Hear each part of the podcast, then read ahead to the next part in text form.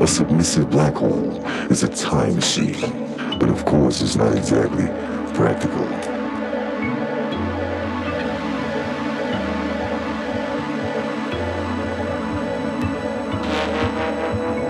Time travel to the future.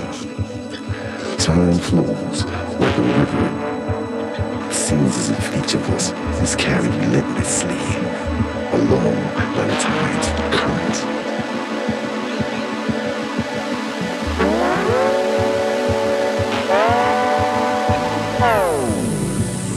In your mind, you must be free. At any point, your body of knowledge, being vast as it is, can transcend the incapable thought processes.